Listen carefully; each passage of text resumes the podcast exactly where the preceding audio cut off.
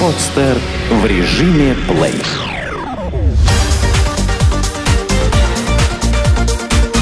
Банк.ру. Информационный дайджест. Как заемщику застраховаться от потери работы?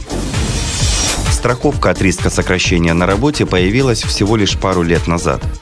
Первую очередь она рассчитана на кризисные времена, когда лопаются компании и работники остаются без зарплаты, но с кредитными долгами – в 2009 году банкам стало ясно, что требовать возврата долгов с людей, которых неожиданно сократили на работе, дело почти безнадежное. В таких ситуациях многие заботятся сначала о личных расходах и только потом думают о банке.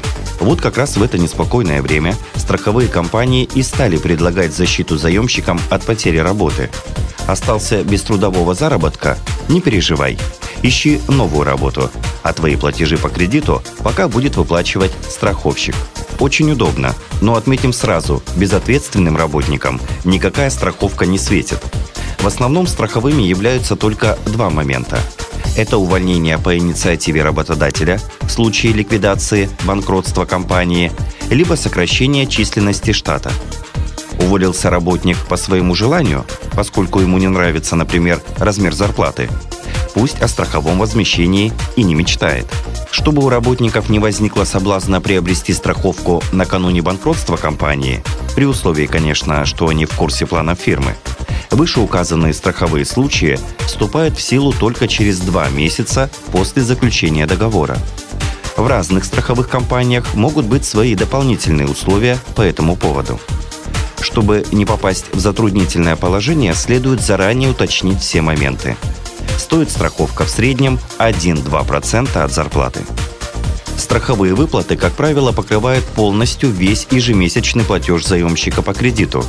И в случае потери работы он может спокойно искать новое место. При этом кредитная история останется чистой, никаких штрафов, звонков с просьбами оплатить долг не будет. Но бесконечно так продолжаться не может. Поэтому в некоторых страховых компаниях можно найти ограничения по объему выплат а где-то и по сроку. Если застрахованный потеряет работу, он должен в течение 10 дней стать на учет в службу занятости и отправить в страховую компанию заверенную копию трудовой книжки, паспорта, справки 2 НДФЛ и график ежемесячных платежей по кредиту. Больше всего в страховании заемщика от потери работы, конечно, заинтересованы банки. Особенно, когда речь идет об ипотечном кредите, выплачивать который предстоит не одну пару лет но данный вид страхования пока остается добровольным. И только заемщику решать, нужна ли ему дополнительная страховка или нет. Что нельзя застраховать? На Западе застраховать за редкими исключениями можно почти все. Нужно только платить. У нас же некоторые вещи нельзя застраховать ни под каким финансовым соусом. Так, компании категорически отказываются страховать ветхие строения, имеющие износ более 75% и подлежащие конфискации дома.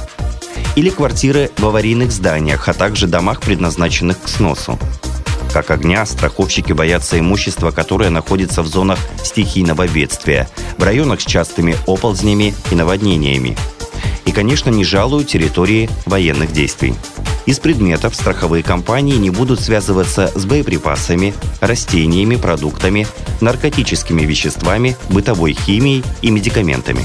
На период отпусков у многих в квартирах остаются ценные вещи, которые хочется обезопасить. Сразу скажем, что на страховые компании надежды нет.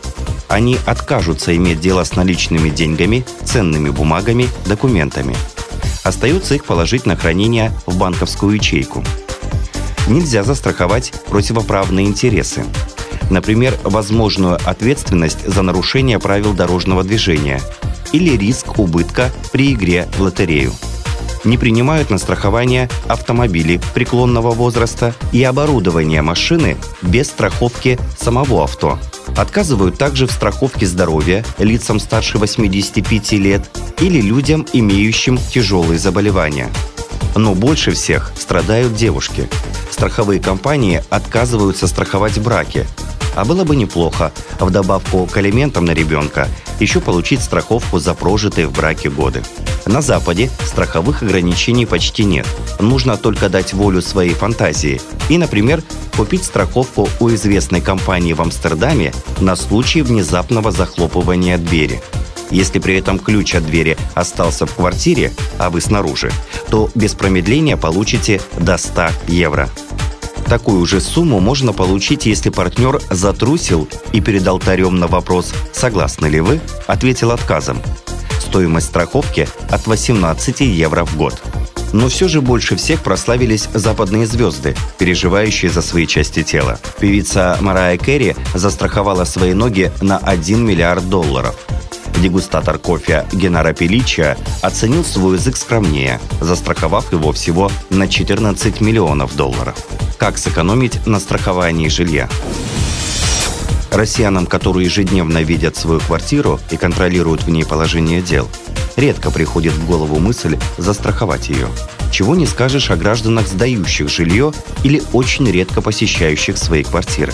Конечно, когда владелец жилья лишен возможности часто проверять состояние недвижимости, у него рано или поздно возникает страх получить какой-нибудь ущерб. Затопят соседи, начнется пожар, протечет труба с отоплением. И особенно обидно, если в квартире недавно был проведен качественный ремонт или туда завезли дорогую мебель. Опасность такая есть.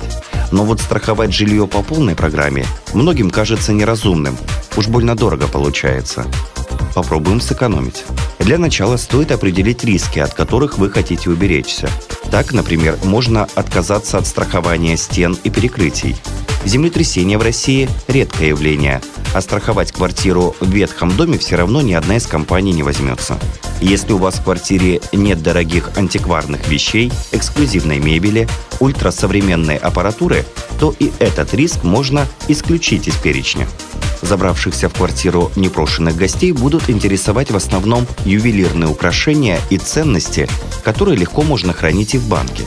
Что нас интересует, так это отделка стен, потолка и пола. Затопление сверху, случайное возгорание в первую очередь подпортят отделку и внешний вид квартиры. А на то, чтобы проводить ремонт, сегодня нужны большие деньги. Поэтому именно этот риск лучше застраховать.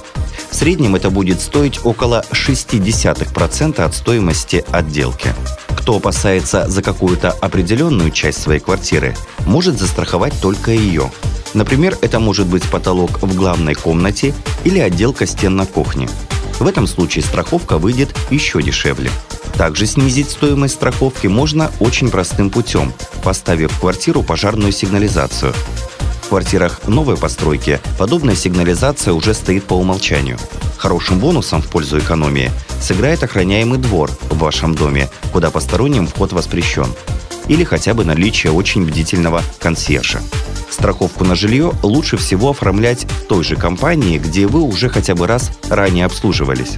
Довольно часто страховщики к таким клиентам относятся как к постоянным и готовы сделать небольшие скидки каких случаях страховые компании отказываются возмещать ущерб. Страховые компании стараются действовать в рамках подписанного клиентом договора, и каждый отказ в выплате имеет под собой реальное объяснение – Надеемся, что представленный ниже перечень основных причин для отказа в выплате поможет не допускать ошибок. Оговоримся сразу, что в основном речь пойдет об автостраховании, в котором, судя по многочисленным отзывам, сегодня наиболее часто встречаются отказы страховщиков по выплате ущерба. Как правило, любой страховщик откажет в ущерба, если автомобилем управляли люди в состоянии алкогольного опьянения – или клиент грубо нарушал правила дорожного движения, в результате чего автомобиль получил серьезные повреждения. Также в любом договоре указано, что запрещено перевозить в машине взрывоопасные вещества, использовать авто для обучения вождению. Не возмещают убытки, причиненные действиями властей, например, при конфискации авто или аресте. А теперь рассмотрим более частные случаи. Первое. Неверно оформленные документы. При заполнении документов нужно уделять особое внимание деталям происшествия и следить, чтобы ответственно отнеслись к делу сотрудники ГИБДД. В справках не должно быть обтекаемых фраз, вроде «неустановленное время», «неустановленное место», что приведет к отказу в выплате страховки. Второе. Позднее обращение в страховую компанию. По разным причинам, но довольно часто, многие клиенты не укладываются в сроки, в течение которых можно обращаться с заявлением о возмещении ущерба.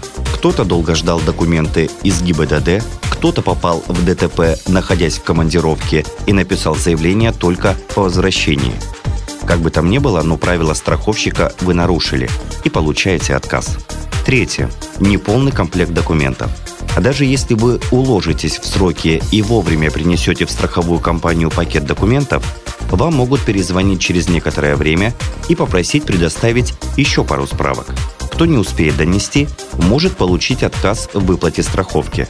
Поэтому стоит заранее уточнять весь список нужных документов и при их подаче брать со страховой подтверждающую сей факт бумагу. Четвертое. Не предоставили авто для осмотра. Некоторым клиентам не нравится, что в оценочной компании, с которой сотрудничает их страховая компания, часто занижают стоимость причиненного ущерба. Поэтому они обращаются сразу к независимым специалистам. Для страховщика это хороший повод отказать в выплате.